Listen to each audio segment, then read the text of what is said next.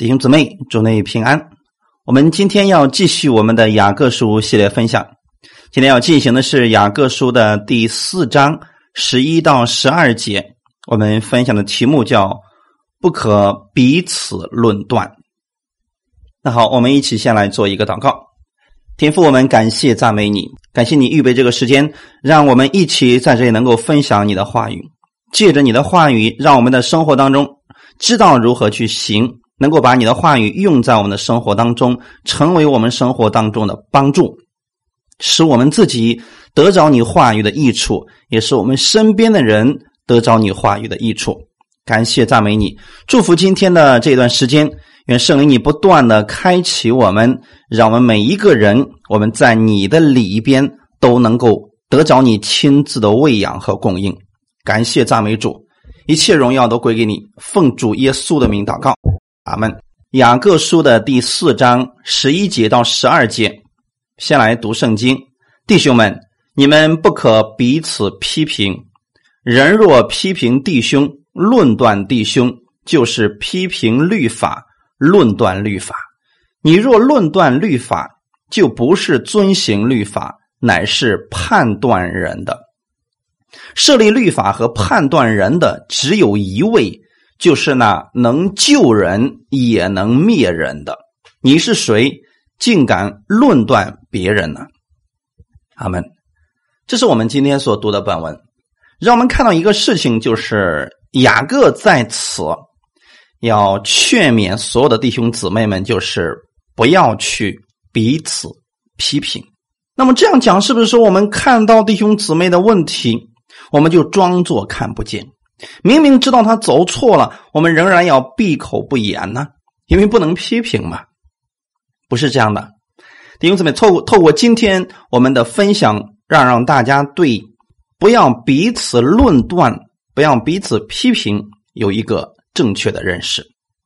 因为今天有很多人在恩典之下就说了：“你不能批评我，你批评我就是。”就是你用律法来对待我，你不能让我做这个，你让我做这个事情，就是用律法来对待我了啊！很多人陷入到一种极端当中，在我们的人际关系当中，常出现问题的，实际上是我们的口舌，特别在论断上，有些人口道是非，恶意重伤他人，彼此的关心有时候变成了论断他人的机会。本来我们的教会当中，我们知道有一个人他软弱了，我们在一起要说一说他的事情。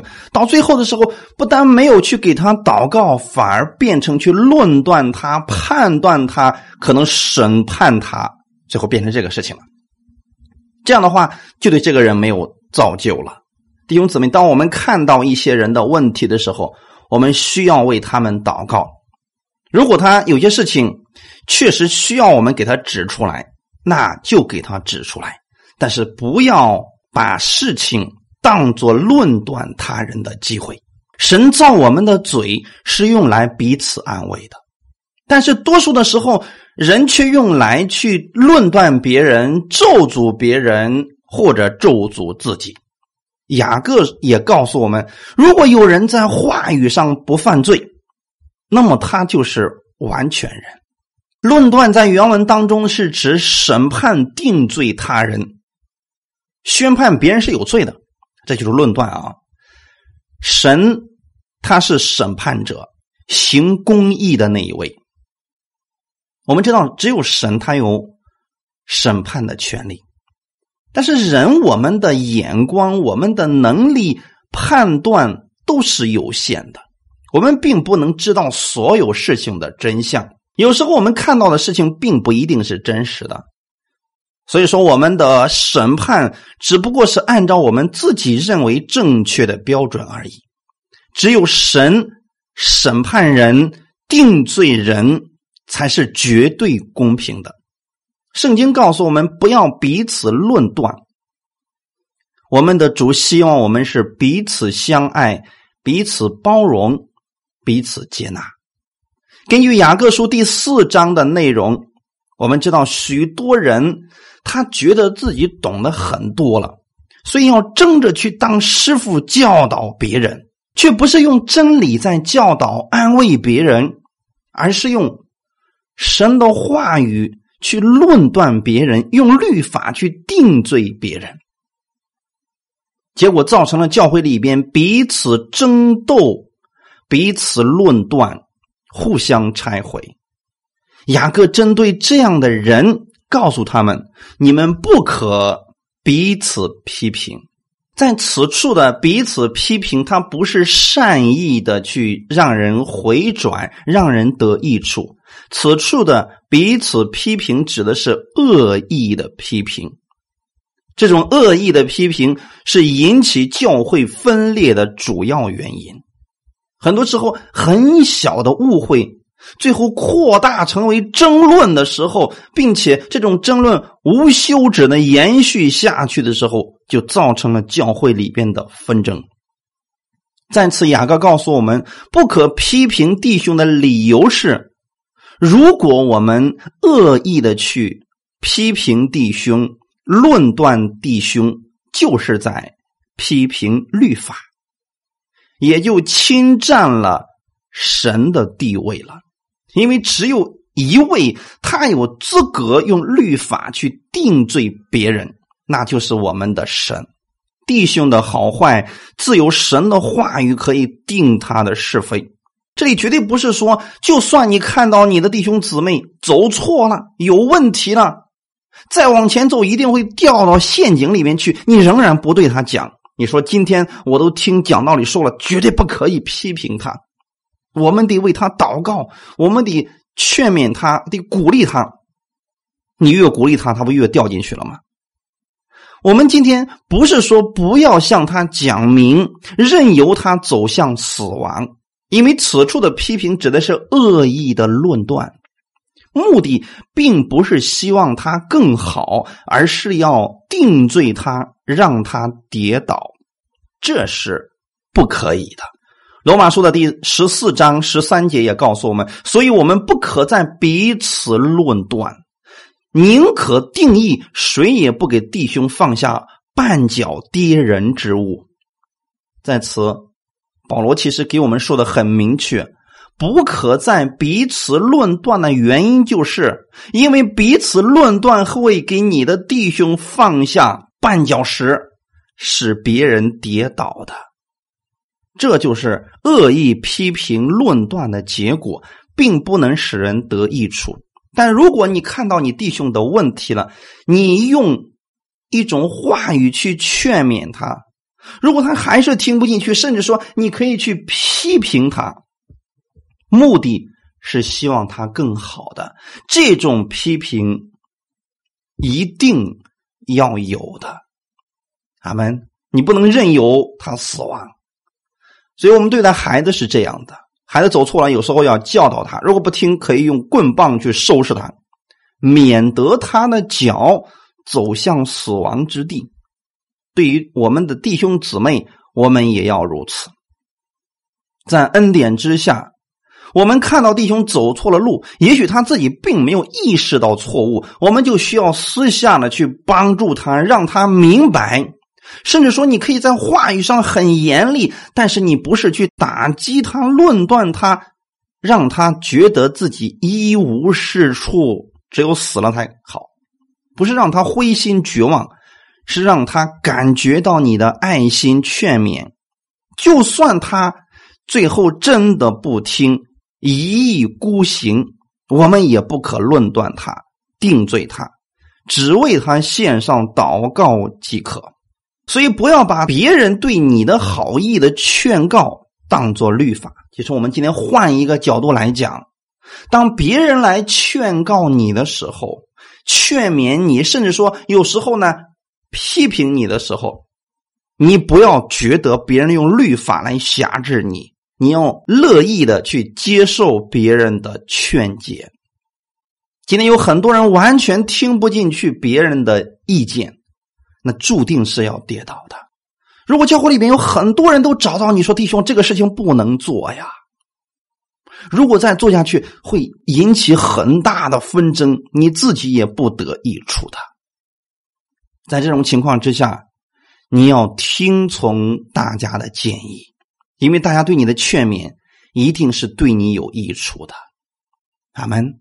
因为有时候我们自己看不见自己的问题，我们需要别人的提醒和帮助。再次，我给大家举一个例子：耶稣其实是很反感在教会里边做生意的。虽然一开始的时候，法利赛人和文士可能他们的心意是好的，想给大家提供方便，所以在圣殿里边摆起了摊儿，卖鸽子兑换银钱。但是我们知道，一旦做生意人就会有贪心在里边，到最后啊就变成一个市场了。所以耶稣在这个事情上他是非常的反感的，他推翻了这些人的做生意的这些东西。那如果今天，我们有人非得在教会里边做生意的话，你要去劝勉他，但是不要定罪于他。俺们能理解吗？我们判断事情的对错的标准，一定得是圣经，是耶稣基督的话语。阿门。主耶稣说：“若有人听见我的话不遵守，怎么办呢？”啊，如果今天我们。明明知道他是错了，可是呢，你劝勉了他，他也不遵守，怎么？不要去审判他，不要去定罪他，切记，因为如果他一意孤行，有审判他的就是我所讲的道，这是约翰福音十二章里边的内容。所以，如果我们擅自的去论断弟兄，就是轻视了神话语的权威。什么是论断呢？就是说，今天。他做了这个事情，你跟法利赛人有什么区别？你就是假冒伪善的哦，怎么怎么？我怀疑你的服饰都是有目的的。OK，这样的论断性的话语是极具有破坏性，就会让一些人完全的跌倒。所以我们不要去擅自去论断弟兄，但是我们要把圣经的原则去告诉他，告诉他不要再这样做了，这样对你没有益处，也会让很多人跌倒的。马太福音的第七章一到五节，你们不要论断人，免得你们被论断。因为你们怎样论断人，也必怎样被论断。你们用什么量器量给人，也必用什么量器量给你们。为什么看见你弟兄眼中有刺，却不想自己眼中有良木呢？你自己眼中有良木，怎能对你弟兄说：“容我去掉你眼中的刺呢？”你这假冒伪善的人呐，先去掉自己眼中的良木，然后才能看得清楚，去掉你弟兄眼中的刺。这是耶稣给我们的一个定义。所以“论断”这个词在圣经当中还有其他的翻译，就是控告、审判、定罪，根据我自己的意见去批评、挑剔、责难别人。总之。当一个人去论断其他人的时候，一定依照的是他自己的标准或者角度去批判人，甚至说去定罪他人。所以，圣经当中其他的经文也是也告诉我们说，如果基督徒彼此论断，最后的结果就是他可能将自己弟兄姊妹之间的事带到外邦人那里去，上公堂请外邦人断案。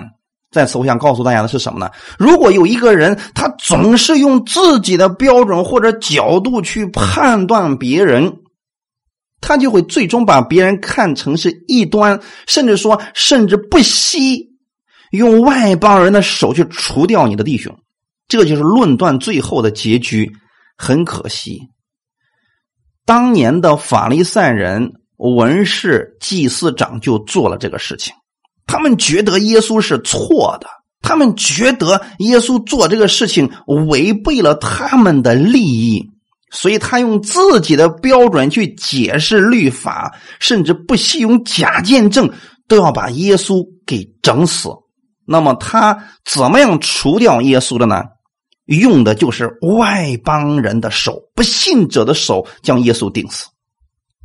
话说回来，如果今天我们弟兄姊妹之间彼此论断的话，一定会走向这一步，就是其中一方可能不惜动用社会上的力量去除掉你的弟兄。那么这个人在神面前又如何交账呢？因为他做的事情跟当年的犹太人是一模一样的。那么这样下来是彼此受伤。耶稣不希望我们彼此受伤、彼此毁灭，所以论断没有任何的益处，会产生许多的问题。耶稣说：“你们不要论断人，免得你们被论断。就是当你去定罪别人的时候，你换回来的一定是别人的定罪。你怎么样去论断人，也照样被别人如此论断。我们觉得别人里面全是鬼，那别人觉得你其实也是里面全是鬼，一样的一个事情啊。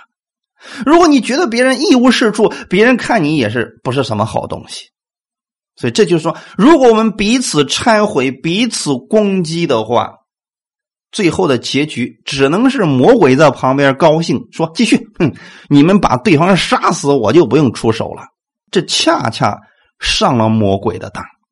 大家理解了吗？论断实际上不是来自于神，他是用自己的标准去判断事情、定罪别人，没有益处，没有一点益处。会产生许多的问题，他的问题就是以自我为标准，自以为是，从我的角度去看别人，去衡量、定罪、批判别人。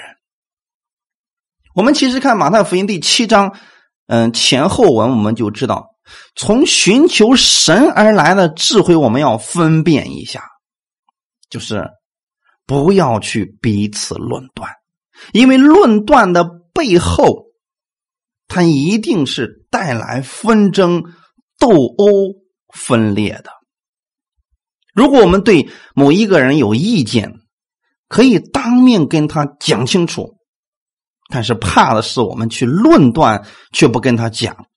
今天教会里面很多的事情的发生，教会的分裂，就是因为他觉得这个人做的不对，但是呢，就不对这个人讲，对其他人。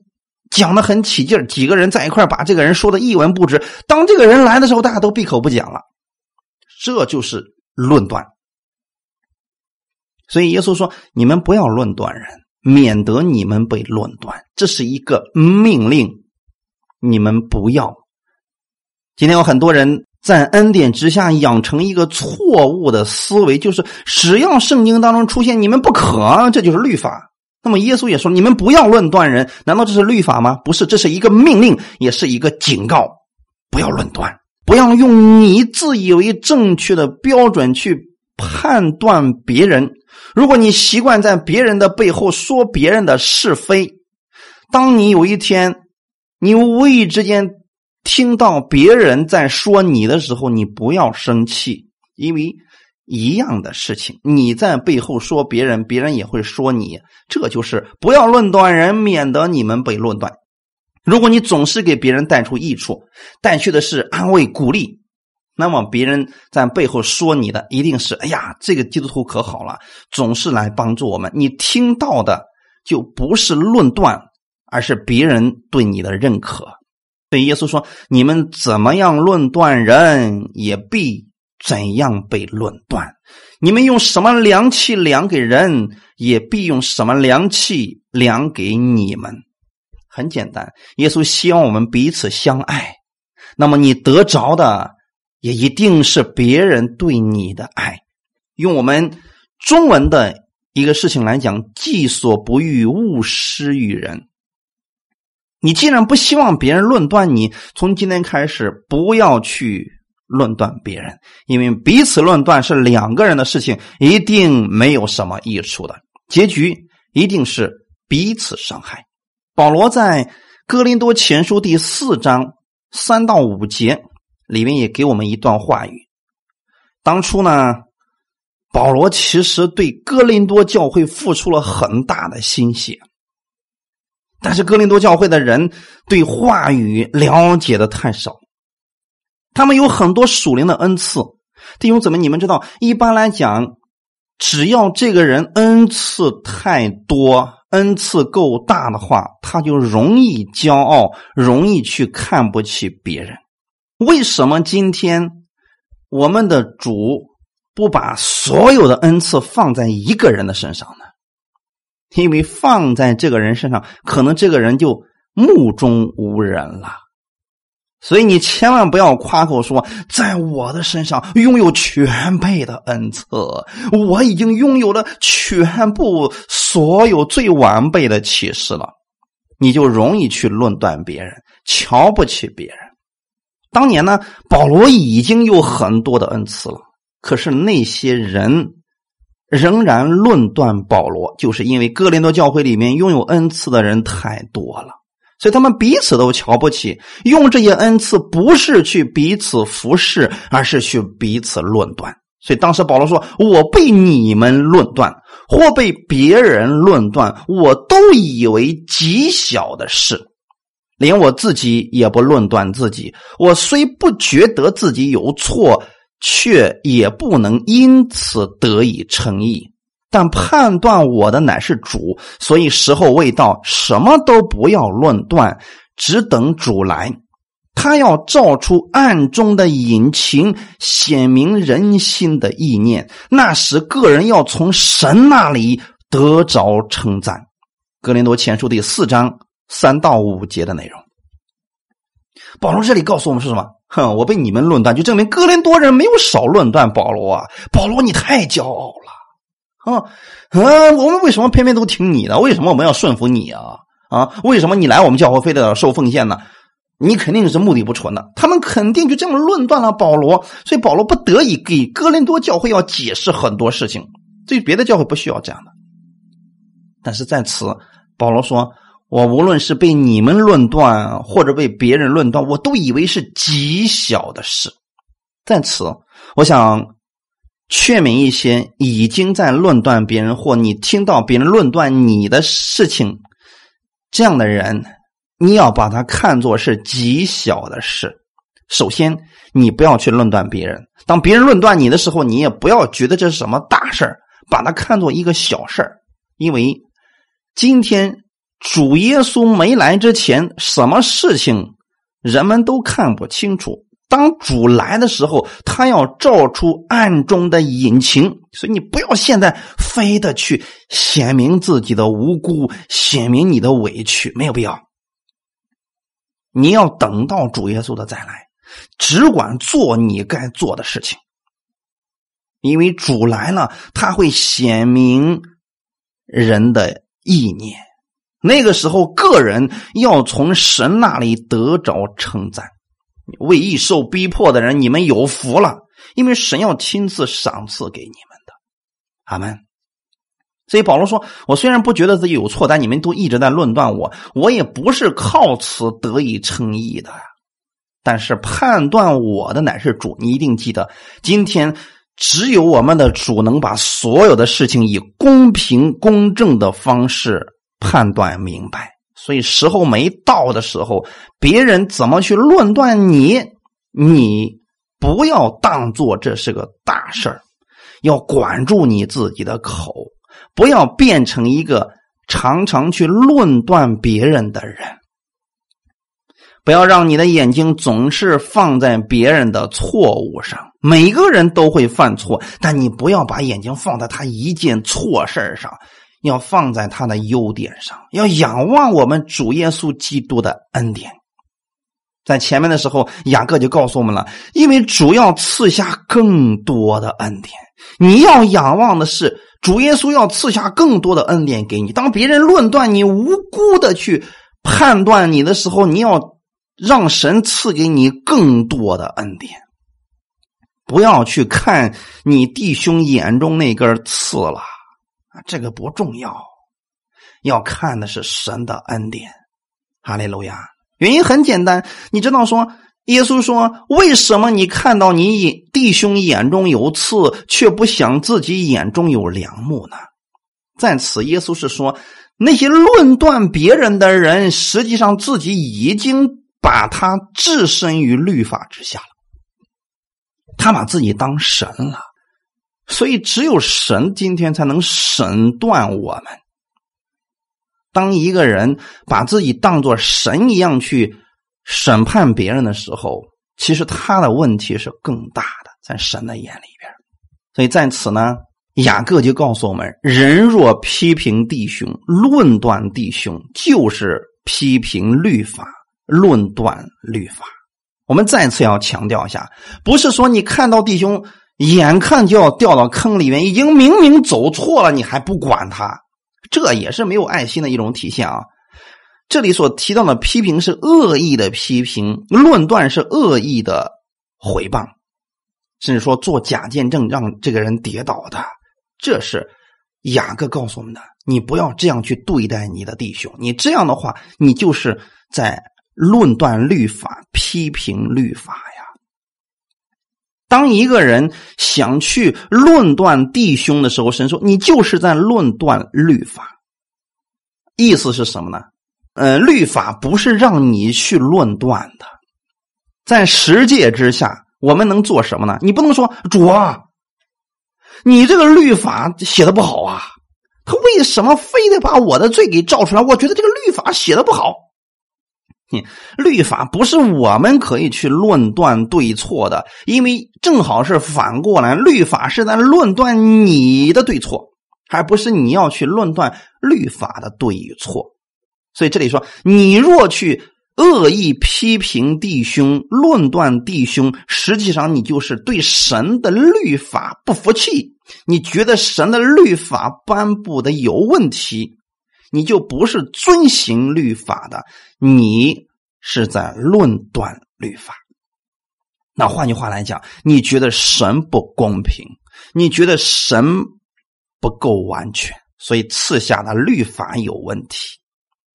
神在这里告诉我们的是：如果你想去论断你的弟兄，恶意去攻击你的弟兄，审判你的弟兄的时候，你先去遵行律法吧。你不要去论断律法，先去遵行律法吧。神从来没有叫我们做律法的执行人去定罪别人，把自己当做神。神给我们权柄，让我们给别人带去的是罪得赦免的信息，而不是定罪的信息。我们今天没有任何人有资格说你就是撒旦的后裔，你注定就是不得救的。我们没有资格去这样讲话的。但是今天问题是，许多人擅自做起了。律法的审判官，其实都是拥有骄傲。一个在神面前谦卑服侍的人，绝对不会把自己当作神去轻看那些灵性低落或者说生命幼小的人。我相信很多人都听过这样的话语，一些牧师就会说：“你懂什么？你才信几天主？”我过的桥比你走的路都多，我吃过的盐比你见过的盐都多。他的意思就是，你这么一个幼小的生命，你跟我在讲，你配吗？啊，就是用一种审判官的语气在跟你讲话，说我需要你来教导吗？你看教会里面的牧师，他犯错了，绝不允许你给他提出错误。一旦你敢提出，那就。炸锅了！太岁头上动土，那还了得？他会用各种经文去攻击你，去说你的不是。那么今天我们要相信一个事情：不要彼此去论断，这就上了魔鬼的当了。在此呢，我想用耶稣的一段经文给大家做一个解释，在约翰福音的第八章七到十一节里边，曾经讲了这样一个故事。当时有一个犯了奸淫的女人被抓住了，那个女人被抓起来，丢到了耶稣的面前，然后那群法利赛人和文士就问他说：“夫子啊，这个女人该怎么办？按照律法，他是该死的，应该用石头把他给砸死。”耶稣，你说怎么办吧？所以当时他们就不断的问。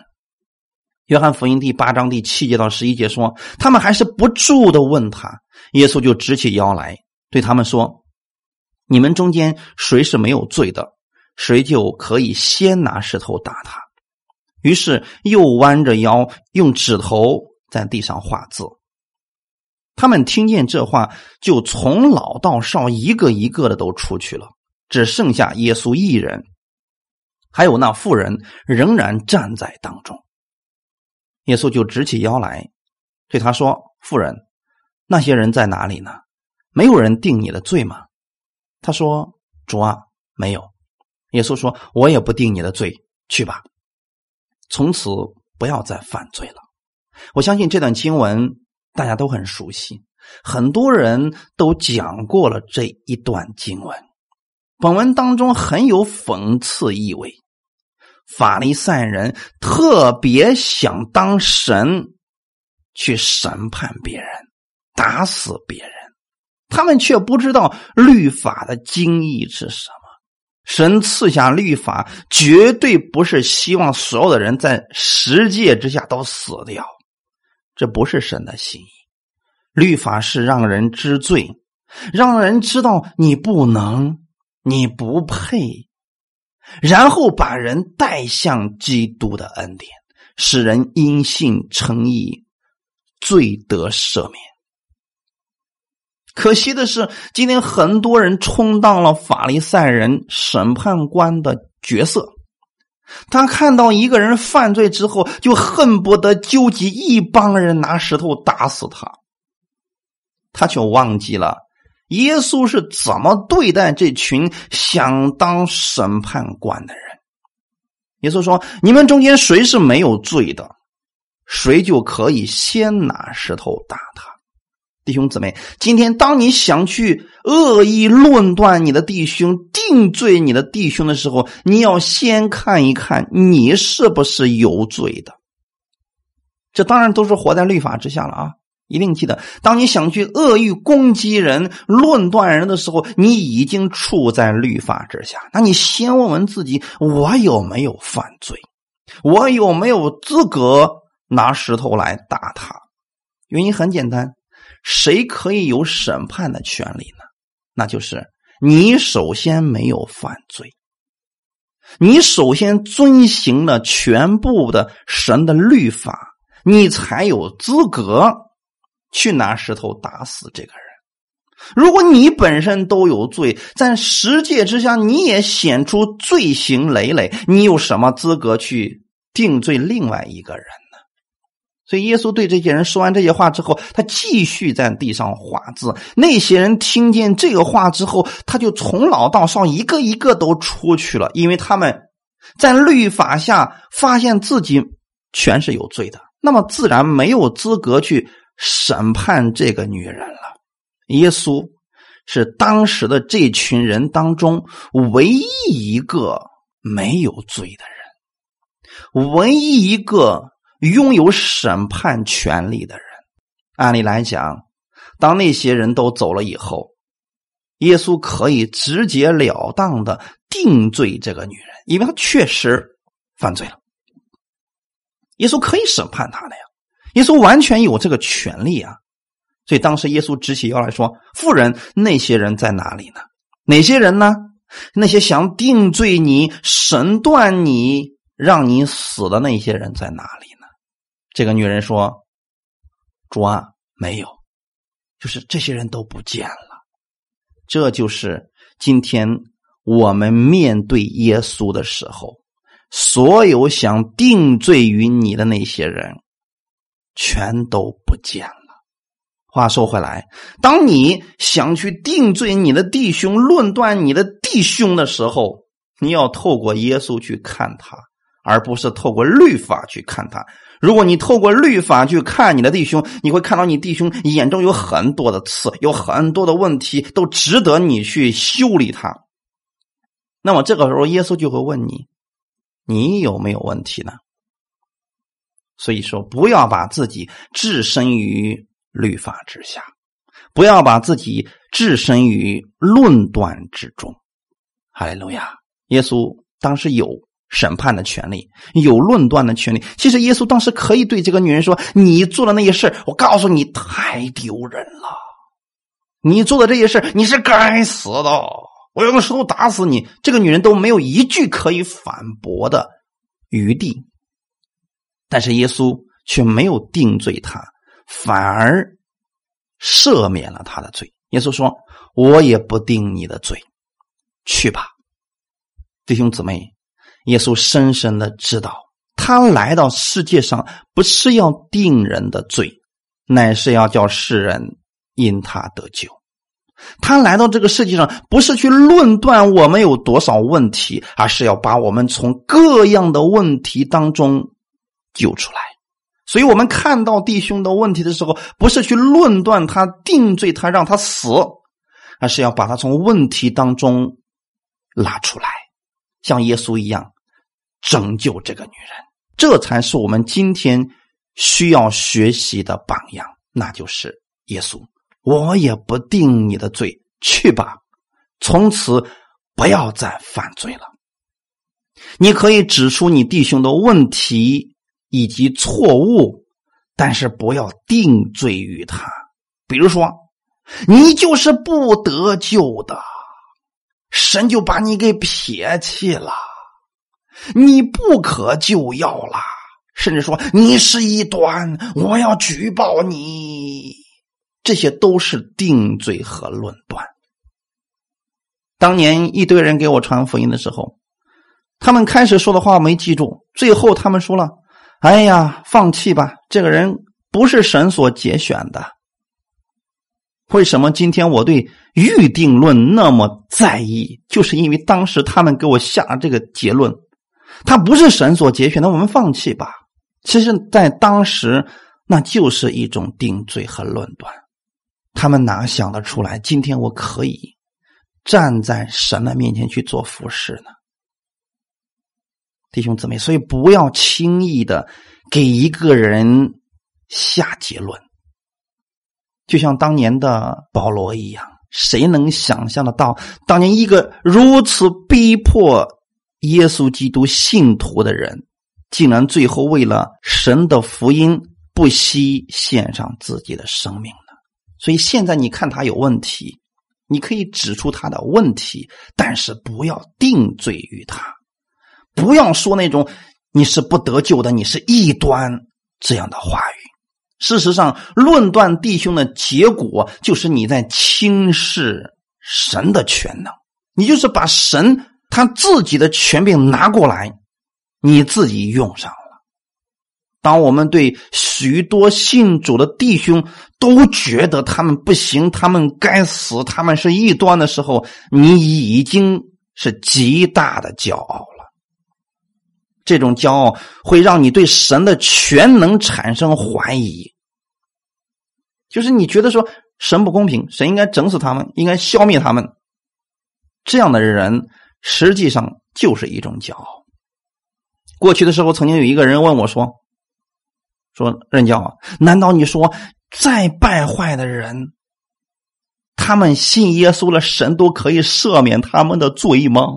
我说：“是的。”他说：“那不行，我们村里边那个谁谁谁，他就不能信耶稣，我绝对不把福音传给他，因为他要是信耶稣了，我就受不了了。那样的人，神怎么可以放过他呢？”实际上这是一种论断，然后我当时我就说了：“神怎么可以放过你呢？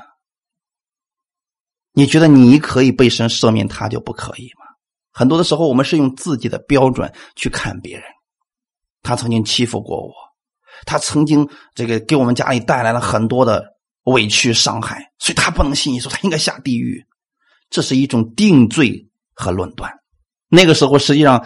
是你抢夺了神的全能，你自己当神了，所以你不希望他得救，你希望他死，那恰恰是把自己放在律法之下了。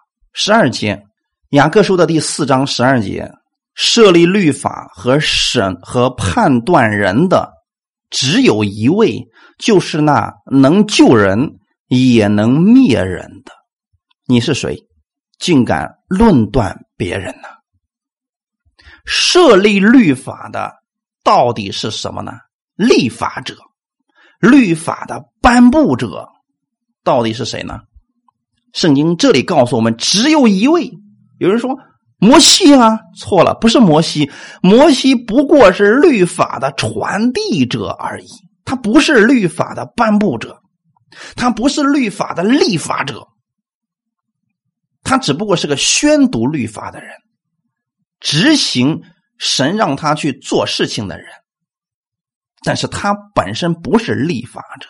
那十诫并不是摩西自己发明的，在这里，神其实告诉我们，设立律法的只有一位，就是神自己。在此，我也想告诉大家，当你想去论断别人的时候，实际上你把自己当做神，做当做立法者去做事情了，这是危险的，因为你把自己跟神同等了，这个罪名还小吗？只有一位是指神自己，唯有我们的神才是律法的设立者和审断者。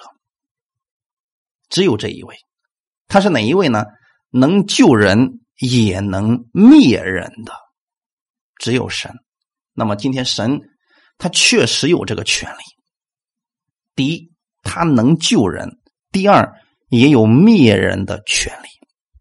你知道今天多数的人，我说的是信徒啊，多数的信徒今天不是想怎么去救人，他们偏偏想怎么去灭人，天天这个一端那个一端，神希望神把他们给灭了，他们天天想着怎么去灭人，但是神给我们的权柄是让我们去救人，从来就没给我们权柄让我们去灭人。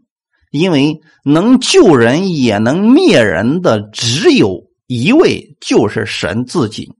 神把救人的权柄今天给了我们，让我们去救人；灭人的权柄，神自己留着呢。千万不要搞反了。今天很多人就迫不及待的想去灭人，偏偏不愿意去救人。他看到这个人有问题，就论断他、打击他、毁灭他，希望他死了。这是。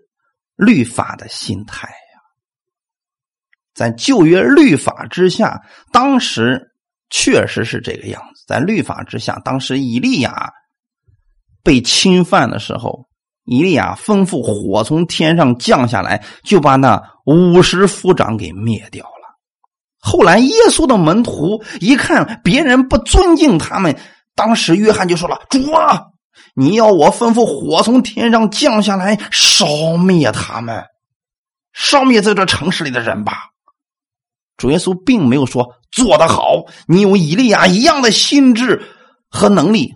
耶稣没有夸奖他，耶稣转过身来责备那两个门徒说：“你们的心如何？你们并不知道，人子来不是要灭人的性命，乃是要救人的性命。”今天我也想告诉大家的是，耶稣确实有救人的能力，也有灭人的能力。但是耶稣把灭人的能力放下来了，他到这个世上来是要救人。我们是基督的门徒，所以我们不是去论断别人，彼此论断，我们是去拯救别人，用耶稣的能力去拯救别人，救人。那能救人，这里的救人指的是。判人无罪，灭人是判定其灭亡。你有什么资格判定你的弟兄是灭亡的呢？没有人，谁都没有这个资格去判断你的弟兄是灭亡的，因为耶稣就说了：“没有人可以把我手里的羊夺去，谁都没有权柄把它夺走。”所以后面说了。你是谁，竟敢论断别人呢？所以耶稣在此，其实神在此呢，给我们一个警告。当然了不是对信徒来讲的，是指那些在律法下自以为是的那些人，那些律法主义者。对他们说：“你是谁？你知道你是谁吗？你竟敢去论断别人？”当一个人想去论断别人的时候，我们的主就问他一下：“你是谁？你是什么？如果你不是神，放下你的论断吧，放下你的恶意批判吧。你连事情的真相都不知道，为什么要在这儿妄下结论呢？所以，当你想去恶意攻击人、回谤人、论断人的时候，我们的主先问一下：你是谁？”你是神吗？如果你说你是羊，OK，做你羊的事情，不要去论断另外一只羊。先行察自己的身份和资格，到底神有没有给你这个权利，让你去论断别人，让你去攻击别人？很显然，在新约之下，神并没有给我们权柄，让我们去恶意批判别人、毁谤别人、论断别人。神给我们的事情是什么呢？为他们祷告，去爱他们，饶恕他们，这是耶稣给我们的权利啊！所以你要问一下，你是谁？你是神的儿女吗？你是基督的门徒，还是摩西的门徒呢？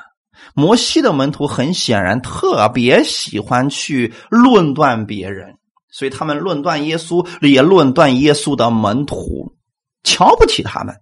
如果你是摩西的门徒，你要想一想，你到底有没有得救呢？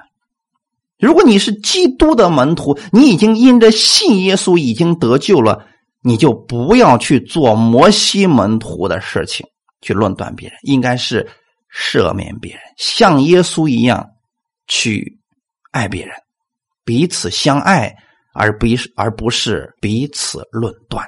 所以在此，雅各用了一个反问句说：“你是谁，竟敢论断别人？竟敢的意思就是你太胆大妄为了。你知道你在做什么吗？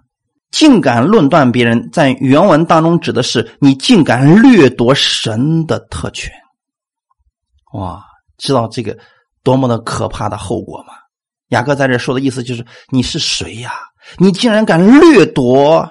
神的特权，神本身就没有给你灭人的权柄，你为什么要做这个事情呢？罗马书第二章一到二节，你这论断人的，无论你是谁，也无可推诿。你在什么事上论断人，就在什么事上定自己的罪。因你这论断人的，自己所行却和别人一样。我们知道这样行的人。神必照真理审判他。我想给大家举一个例子，让大家清楚的知道论断的后果是神要亲自来照着真理来审断他。如果今天你知道你的恩典之下，千万不要去论断人；如果今天你在律法下，你又想去论断别人，那么神先要用律法来审判你。当年。犹太人在律法之下拒绝接受耶稣的恩典，他们上了法利赛人、文士还有祭司长的那个当，他们要杀死耶稣，要把耶稣最后交在外邦人的手里边。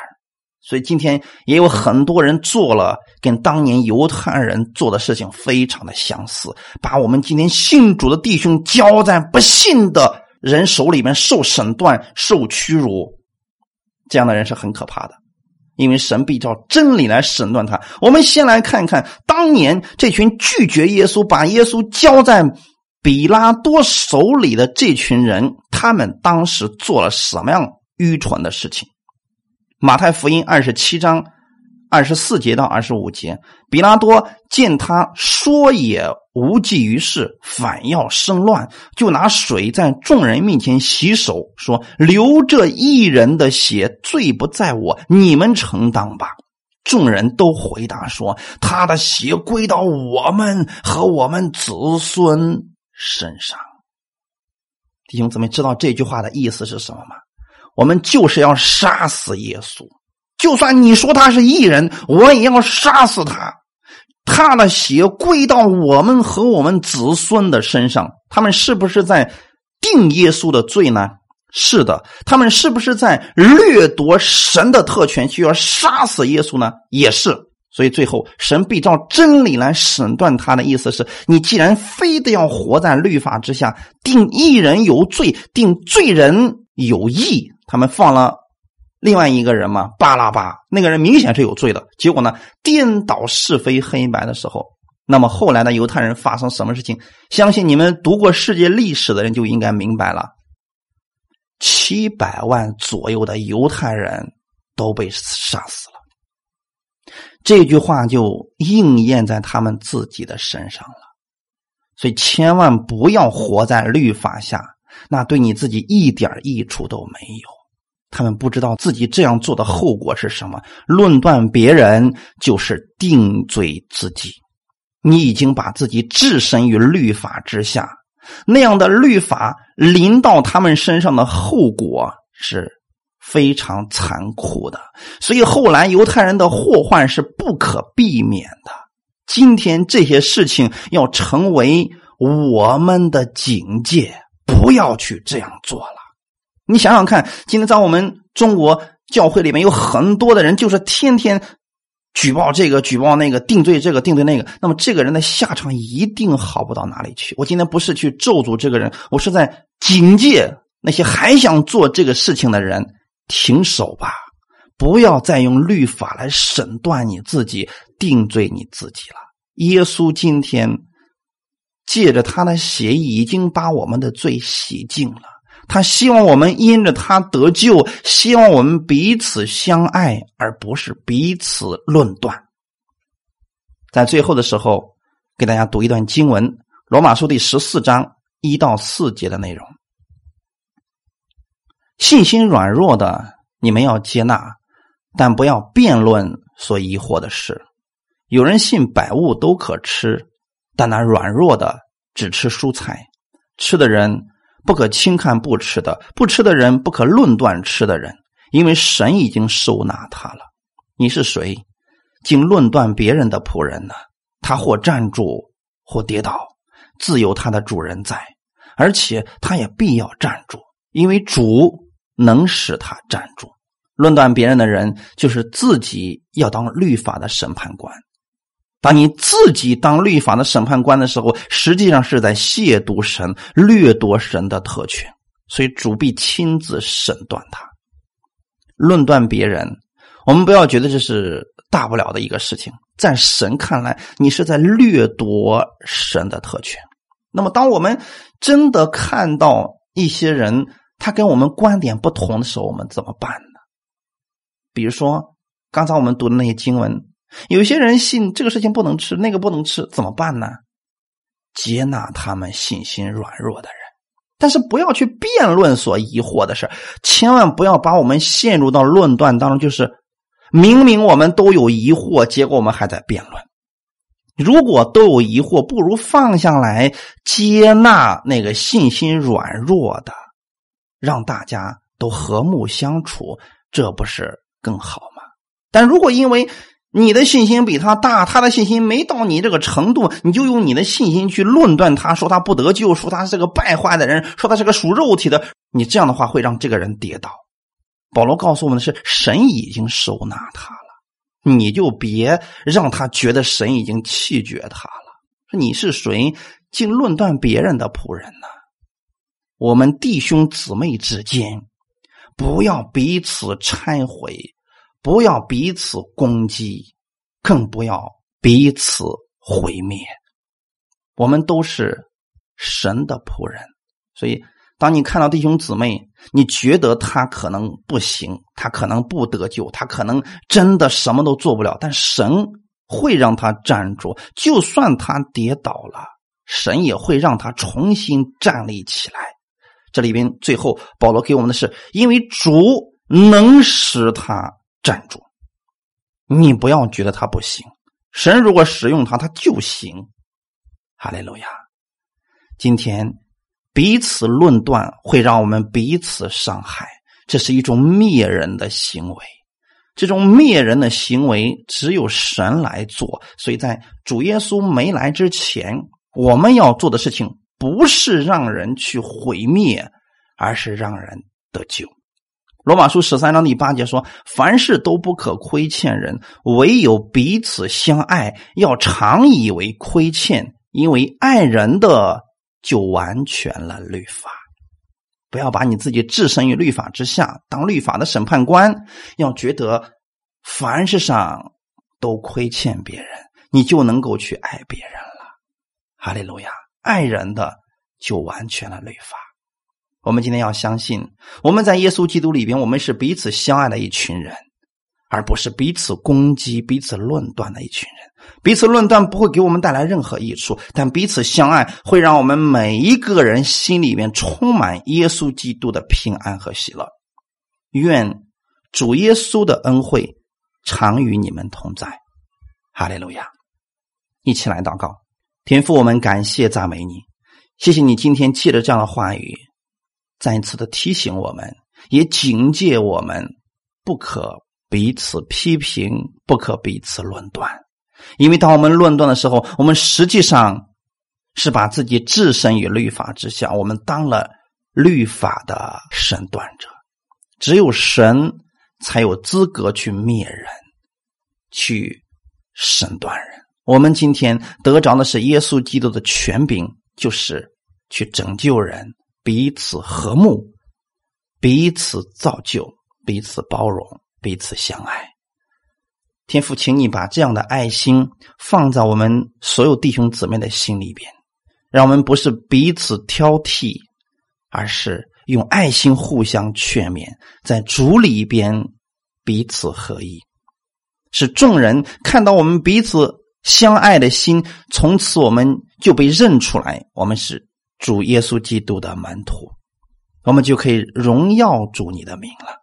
感谢赞美主，谢谢你今天借着这样的言语，再一次的提醒我们、更新我们，也做我们的警戒，不要在律法下定罪自己，而是要在主耶稣基督里边，我们互相提醒主耶稣的爱、公义、良善在我们的身上，让我们可以靠着基督的恩典，活出这得胜的生命来，一切荣耀都归给你。